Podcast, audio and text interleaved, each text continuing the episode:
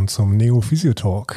Ich bin hier in Leipzig und bei mir ist Andreas Dannenberg. Hallo Andi. Hm, hallo Nick, ich grüße dich. Ja, ich hatte heute das Vergnügen, bei Andi zu hospitieren. Ich mache ja gerade die Assistenz bei der INOMT in der viszeralen Osteopathie.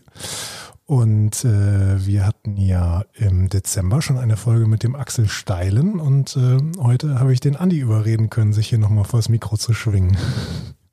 Wenig Überredungskünste waren dafür notwendig.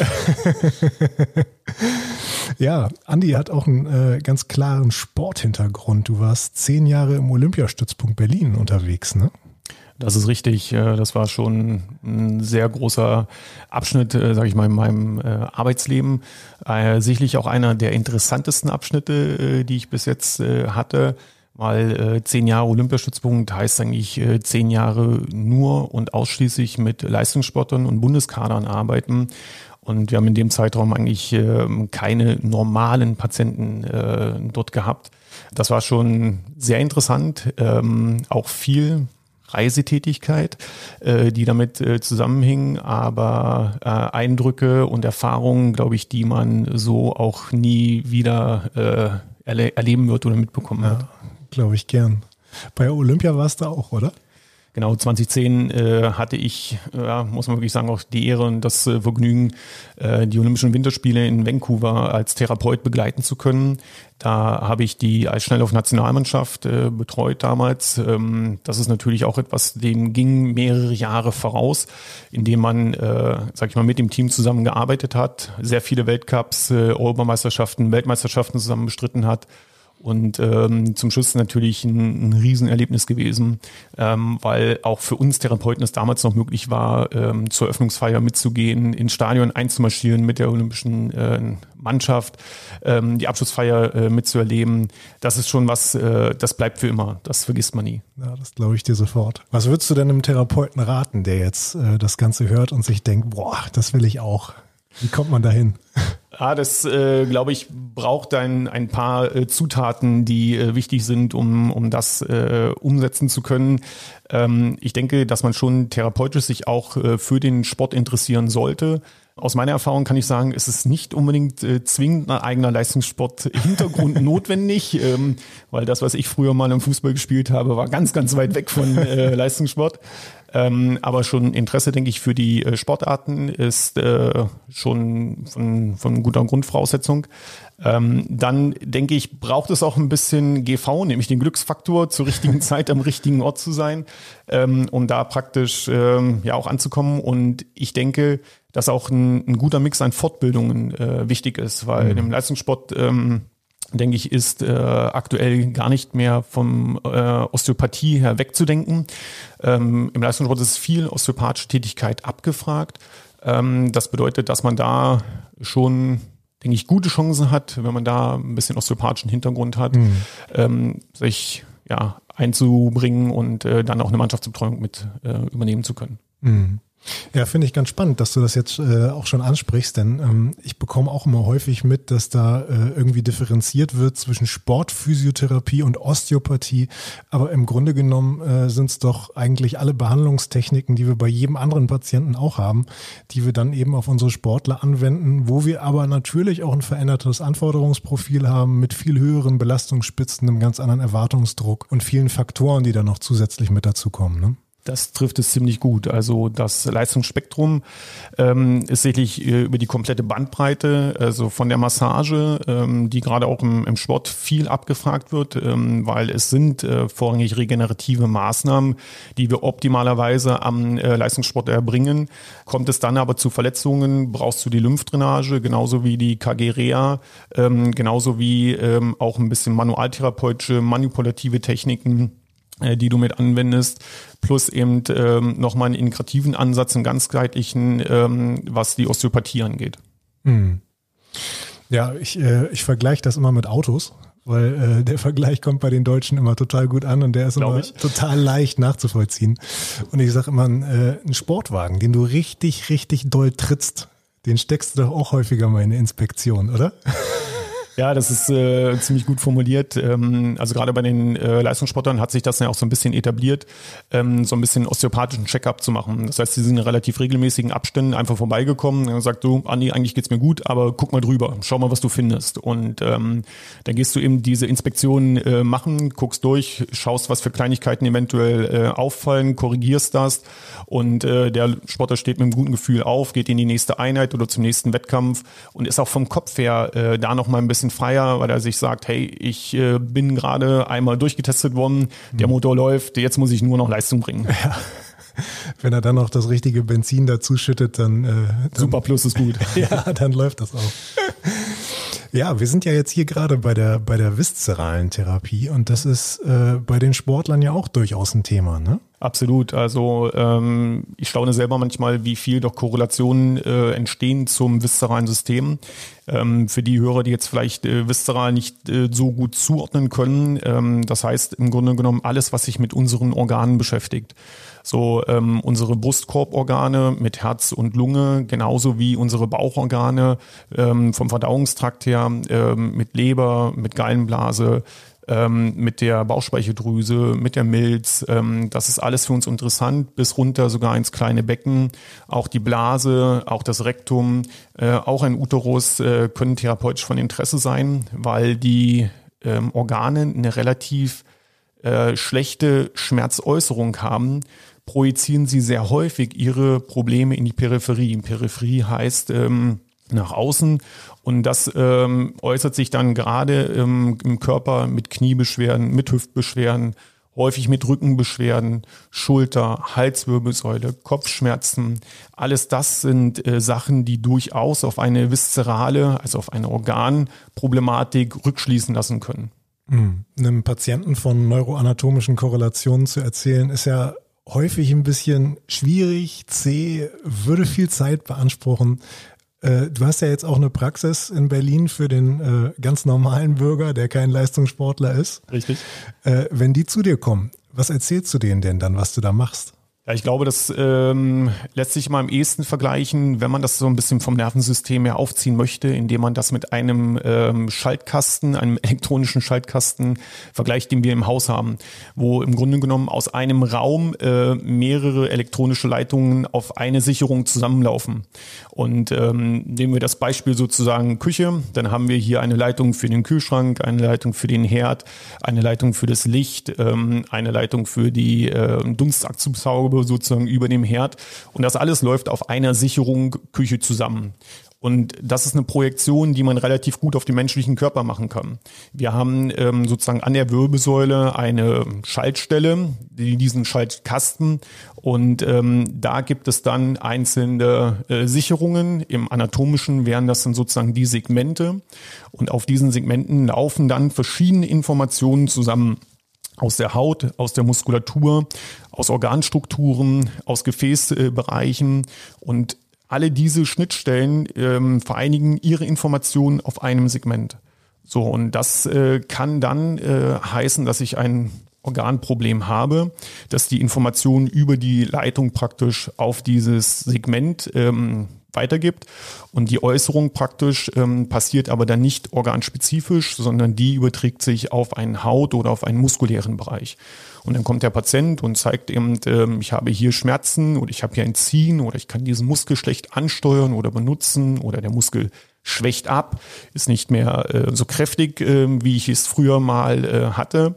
Und ähm, dann kann man natürlich dort lokal schauen, und gucken, gibt es ein direktes Problem ähm, mit dem Muskel oder gibt es ähm, Verletzungen oder ähm, sichtbare Probleme mit an der Haut. Und wenn dem nicht so ist, dann ist es ähm, häufig sehr interessant, das Kabel sozusagen zurückzuverfolgen bis in den Schaltkasten auf die Sicherung und zu gucken, welche Informationen laufen dort noch mit ein. Und ähm, das macht das Ganze natürlich von der Betrachtungsweise her etwas komplexer und das braucht sicherlich auch ein bisschen Erfahrung und ähm, auch ein bisschen Fortbildungen, die in diese Richtung gehen. Aber wenn man dieses Prinzip einmal verstanden hat, ähm, kann man eine sehr hohe Effizienz in der Behandlung äh, beim Patienten äh, erreichen. Und das macht dann richtig Spaß. Einmal für den Therapeuten und einmal dann natürlich für den Patienten, der sich über das Ergebnis freut. Mhm. Ja, kann ich so nur bestätigen. Also super schöne Behandlungserfolge und es, es macht auch einfach Spaß, diese Zusammenhänge allein schon zu durchblicken. Das ist schon schön. Und wenn man sie dann auch anwendet, ah, noch besser. Ähm, aber ein schöner Vergleich, den kannte ich noch nicht versuchen, äh, das sozusagen so zu erklären, dass das äh, Patient möglichst gut auch äh, verstehen kann, warum man vielleicht äh, bei ihm am Bauch arbeitet, obwohl er mit einem Schulterproblem zu einem kommt. Ja, die Patienten möchten ja schon ganz gerne, dass das Problem wahrgenommen wird und ähm, auch berücksichtigt wird. Ähm, so, man sollte sich auf jeden Fall auch die Schulter anschauen, aber ähm, um dann zielführend auch dieses ursächliche Problem behandeln zu können, ist es manchmal notwendig, sich von dieser Struktur Struktur, die eigentlich den Patienten in die Praxis geführt hat, sich wegzubewegen und ähm, dann sozusagen die Ursache zu beheben. Und äh, siehe da, das wird äh, dann manchmal auch äh, ganz tollen Erfolg für die Probleme an der Schulter bringen. Ja. Wir sprechen ja auch immer ganz, ganz viel über die äh, physiotherapeutische Grundausbildung und was man da vielleicht noch so ein bisschen anders machen könnte, denn ähm, haben wir ja auch vor ein paar Folgen gesagt, wir machen 2020 eine Ausbildung mit Gesetzen von 1994 und das ist in anderen Gebieten ja nicht unbedingt äh, die absolute Norm und nicht unbedingt der Tonus, nach dem man Regularien erneuert. Was denkst du, könnte man von, von diesem System in eine physiotherapeutische Grundausbildung integrieren? Also da äh, hole ich ein ganz kleines bisschen weiter aus, ähm, wenn ich mich daran erinnere, wie ich selber nach meinen drei Jahren Ausbildung, ähm, Physiotherapie-Ausbildung, ähm, praktisch an den Patienten gegangen bin, habe ich eigentlich gemerkt, wie wenig ich weiß und wie wenig ich kann. Und äh, natürlich auch, dass die Behandlungsergebnisse und Erfolge ähm, nicht immer so waren, wie ich mir das vorgestellt habe. Und ähm, erst mit Weiterbildungen hat sich äh, das für mich äh, verbessert, so dass ich zufriedener war mit den Ergebnissen, die ich erreichen konnte und natürlich dann auch zufriedenere Patienten hatte. Ähm, wenn wir ähm, uns diese Ausbildung, diese sehr stark schulische Ausbildung äh, anschauen, jetzt in der Physiotherapie mit den Praktikas, äh, die nur drinne sind, ist es, denke ich, schon von der Grundlage her ein ganz guter Mix. Äh, man muss natürlich diese anatomischen Grundlagen erstmal vermittelt bekommen, um dann auch effizient mit einem menschlichen Körper arbeiten zu können. Ähm, ich denke aber, dass gerade so ähm, Faktoren, die ähm, im weiteren Verlauf eigentlich als Fortbildung erst kommen, schon äh, integrativ in die Ausbildung mit äh, hineingehören, weil man einfach einen kompletteren Therapeuten schaffen würde, ähm, den man dann eben auch äh, in der Praxis deutlich effizienter einsetzen kann. Also man selber als Therapeut effizienter ist oder wenn man eben irgendwo auch in einer Praxis angestellt ist, denke ich auch der Praxisinhaber ähm, zufriedener ist, weil er muss dann natürlich seine äh, Therapeuten weniger freistellen für Fortbildungen. Und es ist natürlich auch ein klarer Kostenfaktor. Ja, ich habe da äh, schon viel drüber nachgedacht und mit vielen Menschen drüber gesprochen. Und ich denke auch, dass äh, beispielsweise solche Zusammenhänge wie diese neuroanatomischen Korrelationen, über die wir gerade gesprochen haben, das würde gar nicht so unheimlich viel Fort äh, Ausbildungszeit kosten und würde, glaube ich, schon sehr, sehr viel vorbereiten für fürs Erkennen von späteren Zusammenhängen und vielleicht auch schon mal so ein bisschen äh, dafür sorgen, dass die, äh, dass die jungen Therapeuten eben so ein bisschen die Fühler ausstrecken und genau wissen, wenn sie auf irgendwas treffen, wo sie so überhaupt nicht weiterkommen und keine Idee haben, woher es jetzt eigentlich kommen könnte, dass sie dann vielleicht doch nochmal auf die Idee kommen, dass es da in der Ausbildung doch was gab und dass es was damit zu tun haben könnte. Ne? Also du äh, meinst so ein bisschen das anzuteasern und äh, schon mal eine Grundlage zu legen. Ähm, das denke ich äh, ist durchaus ein sehr probates Mittel, ähm, so dass da vielleicht ähm, auch die Sensibilität für da ist für den Therapeuten zu sagen, Mensch, wenn ich da jetzt weiterkommen möchte oder ich habe häufig Patienten, die mit äh, diesen Problemen bei mir äh, aufschlagen, ähm, dann kann man natürlich äh, sagen, jetzt nehme ich mir noch mal gezielt diese Fortbildung, um äh, die Sache wirklich noch mehr zu verstehen und äh, da auch besser arbeiten zu können, effektiver arbeiten zu können. Also mhm. ja, sehe ich auch so. Ja. Ja, denn letztlich ist es ja wahrscheinlich auch äh, schwierig, alle, alle Möglichkeiten, die man in der Physiotherapie hat, auf einmal und gleich gut in der physiotherapeutischen Ausbildung abzudecken. Denn wir beide, äh, wir haben ähnliche äh, therapeutische Interessen. Wir sind beide im Sport unterwegs. Äh, wir haben großen Gefallen an der viszeralen Osteopathie. Aber es gibt eben auch Therapeuten, die sind, äh, die sind lieber in der, in der, in der neurologischen Frühreha unterwegs und die brauchen dann eben nicht vielleicht die komplette Ausbildung. Insofern geht es ja vielleicht auch darum, auf diesem, äh, wenn wir es jetzt mal als Schiene beschreiben, der berufliche Werdegang frühzeitig eben Weichen zu legen und äh, diese Schiene jetzt noch nicht weiter fortzuverfolgen, sondern erstmal eben nur die Weiche gelegt zu haben, damit man weiß, da könnte man nochmal abgehen, wenn man denn wollte, ne? Absolut richtig. Äh, also ich denke, das ähm, ist einfach ein, ein Verständnis schaffen für die Möglichkeiten. Und äh, letztendlich sind die Ausbildungsmöglichkeiten eine Buffetform. Du siehst ein riesiges Angebot, ähm, was je nachdem, wie der Therapeut sich entwickeln möchte, was für Patienten er hat, was für Interessen er auch hat, in alle Richtungen möglich ist. Und ähm, da glaube ich, äh, ist es wichtig, a, um die Möglichkeiten zu wissen und ähm, um nochmal einen Schritt zurückzugehen, ähm, was auch ein ganz klarer Faktor ist, den ich in meinen Kursen auch beobachten kann, ist, dass man den Leuten, den Therapeuten Zeit geben muss, auch mit dem Erlernten zu arbeiten, um mhm. es zu festigen, um auch ein, ein Tastgefühl zu entwickeln, ähm, um äh, sich dann wieder mit dem nächsten Thema gut auseinanderzusetzen. Denn äh, nimmt man jetzt nur drei Jahre oder sagt man, man macht die Physiotherapieausbildung noch etwas komplexer und sagt, wir gehen auf vier Jahre.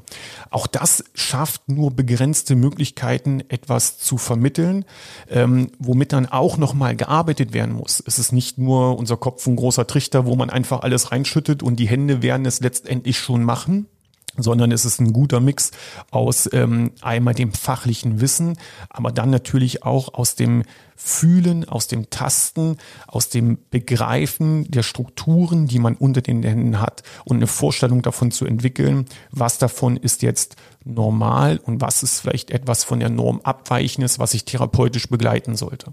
Ja, Axel hatte da letztens auch noch einen ganz coolen Vergleich. Er sagte, äh, im Handwerk ist es doch auch ganz normal. Es gibt den Lehrling, dann gibt es den Gesellen und dann gibt es den Meister. Ja, das ist und, sehr gut. Ja, habe ich ihm erwidert. Wir sind ja im Grunde genommen auch einfach nur ein empathisches Handwerk. Ne? Ja. Ähm, und äh, ich kann mich noch gut dran erinnern, als ich den, den ersten Viszerale-Kurs gemacht habe bei dir oder Gregor, weiß ich gar nicht mehr, ich glaube bei Gregor, da konnte ich danach gar nicht so richtig erzählen, was ich, äh, was ich da eigentlich gemacht habe die ganze Woche. Also okay. da musste man erstmal mit arbeiten. Und äh, während man damit gearbeitet hat, hat man sich unterbewusst ja auch wieder mit dem auseinandergesetzt, was man da so gehört hat. Und dementsprechend festigt sich das und dann bildet sich auch ein Gesamtbild. Ne? Richtig. Das ist äh, sehr gut eigentlich äh, formuliert und das ist auch, was sich mit meiner eigenen Erfahrung deckt. Die osteopathische Ausbildung, die ich durchlaufen habe, erstreckte sich über fünf Jahre. Und wenn ich äh, daran zurückdenke, glaube ich, in den ersten zweieinhalb, drei Jahren habe ich wenig eigentlich von diesem Gesamtkonstrukt umsetzen können. Das ist erst im weiteren Verlauf äh, wirklich zum Ende in der Ausbildung gekommen, äh, dass man das immer mehr zusammengebracht hat, auch immer mehr Gefühl für die äh, Techniken entwickelt hat. Und selbst dann, muss ich sagen, habe ich nach diesen fünf Jahren Ausbildung mich auch nochmal weiterentwickelt. Es ist, glaube ich, was, wo man nie auslernen kann und sich immer auch nochmal ein bisschen verbessern kann. Ja. Ja, ich sag den Leuten auch mal, wenn sie von der Fortbildung kommen und äh, äh dann sage ich doch auch mal, äh, ja, pass mal auf, du bist ja jetzt heute nicht 20 Prozent besser als gestern. Ja. Das kann dich besser machen, aber dafür musst du es anwenden und dafür ja. musst du es reflektiert anwenden. Aber Verbesserung geht ja nicht von jetzt auf gleich, nur weil du ein Stück Papier in die Hand gedrückt bekommst, ne? Das ist, äh, glaube ich, perfekt auf den Punkt gebracht und ähm, das ist auch meine äh, große immer Ansprache, die ich immer an meinem ersten Kostteil am letzten Tag gebe, dass ich so ein kleines Plädoyer dafür halte, dass sie sich trauen sollen, das anzuwenden, umzusetzen in der Praxis, zu probieren mit ihren äh, Patienten, ähm, um einfach ein Gefühl dafür zu entwickeln und mit den nächsten Kursinhalten dann auch einfacher umgehen zu können. Das ist, äh, glaube ich, wichtig arbeiten damit, probieren. Hm. Ja, also zu, für dieses äh, oder um dieses Verständnis schaffen zu können, habe ich äh, letztens mit unserem Schulleiter in Oldenburg ähm, noch mal ein bisschen gesprochen, was man vielleicht noch machen könnte. Und wir hatten die Idee, dass wir äh, so eine kleine Reserve an Stunden ähm, noch mal dafür aufbringen. Und ich überlege gerade, wie man das Ganze gut, au gut aufbauen kann. Und auf dem Weg äh, hier nach Leipzig im Zug habe ich mir so ein paar Notizen gemacht und so ein bisschen was zusammengetragen. Und ich habe den Gedanken, die Embryologie da noch so ein bisschen mit einfließen zu lassen. Das macht, glaube ich, auch einiges an Zusammenhängen äh, relativ deutlich, oder? Was meinst du?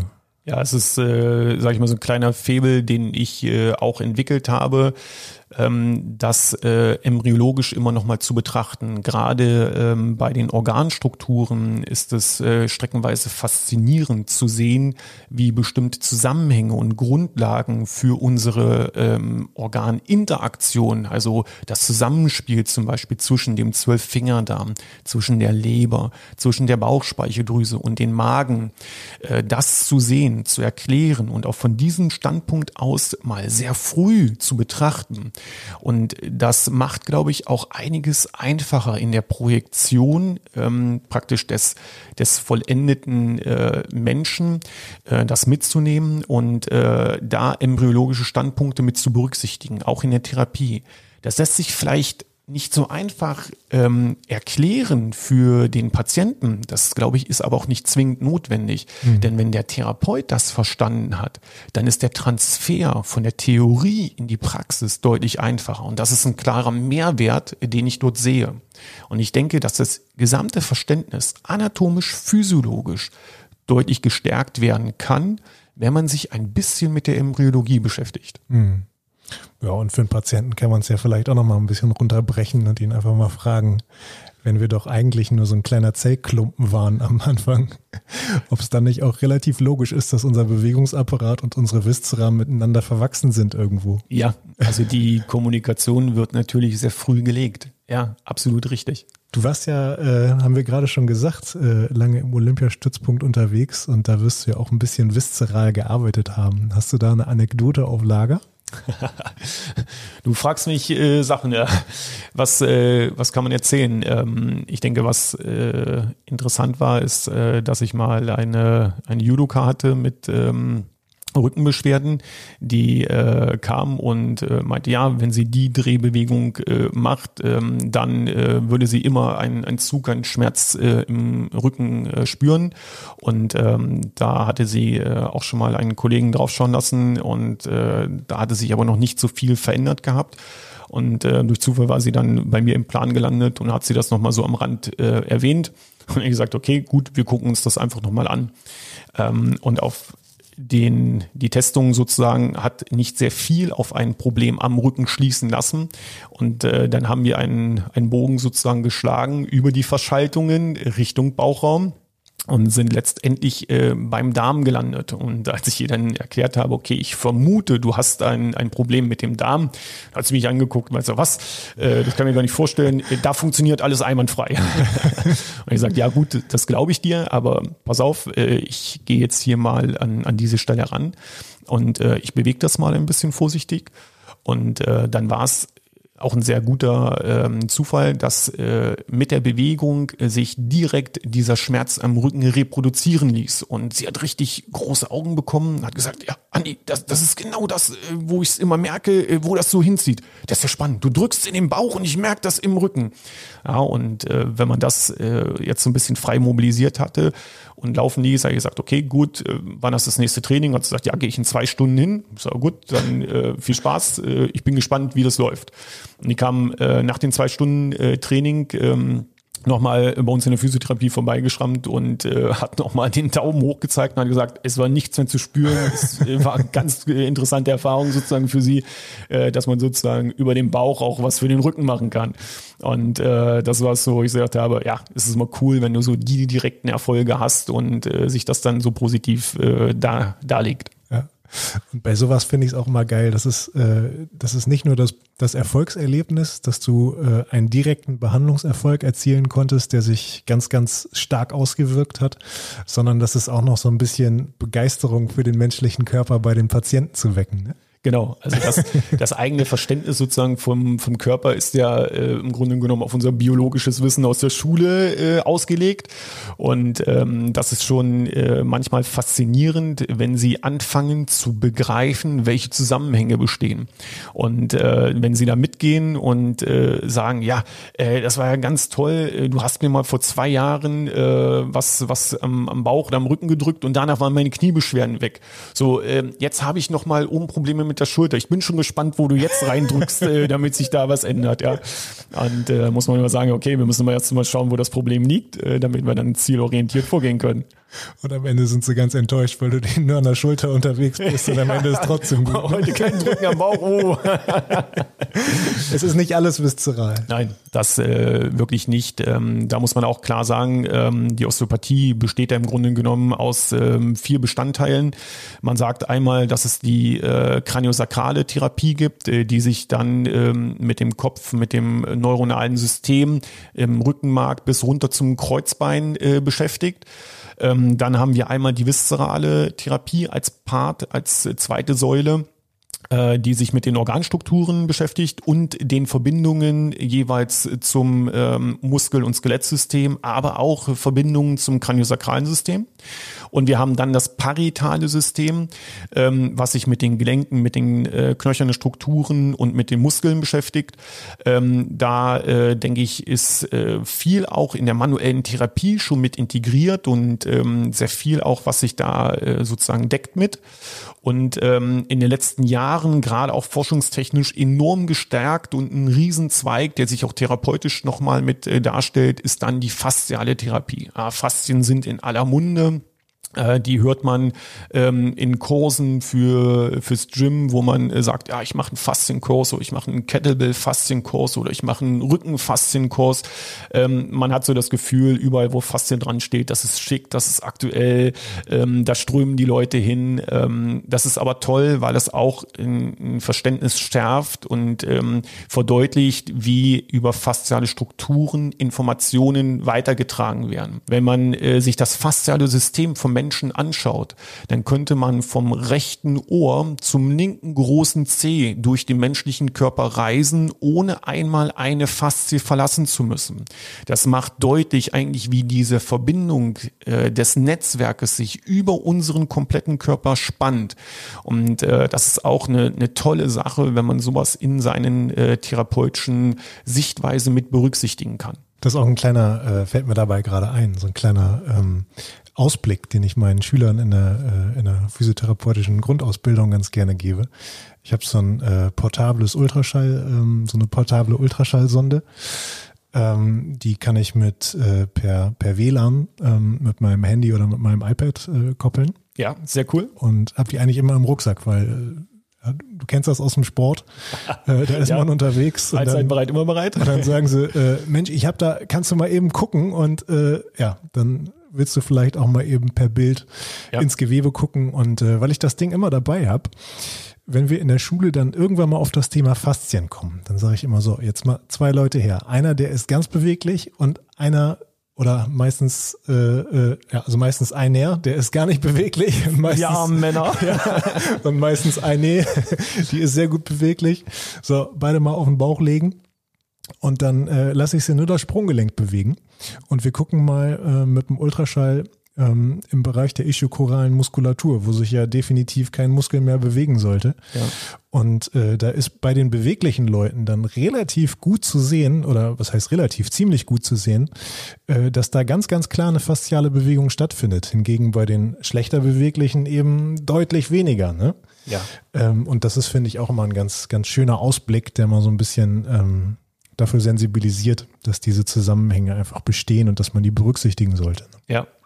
Das ist auch ähm, nicht unbedingt selten, äh, was man im, im Sport findet. Ähm, die arbeiten viel mit ihren Füßen. Es gibt häufig äh, sogenannte Supinationstraumen, also auf gut Deutsch, äh, die Sportler knicken um. Das hat man vom Volleyball bis äh, zum Eiskunstlaufen, äh, bis zu den Leichtathleten, bei den Turnern. Es ist überall grundsätzlich, ähm, dass so eine Verletzung äh, manchmal sogar mehrfach im Jahr passiert. Und gerade über dieses fasziale System werden dann Informationen übertragen, ähm, die dann über das Knie, über die Hüfte bis ins Becken und den unteren Rücken gehen. Und ähm, nicht selten hört man in der Vorgeschichte, ähm, dass es mal ein Umknicktrauma gegeben hat und äh, dann praktisch ähm, es im Anschluss mit etwas Verzögerung, manchmal Wochen oder Monaten, Probleme im Rücken aufgetreten sind oder sogar über die Wirbelsäule übertragen bis hoch in den Kopf.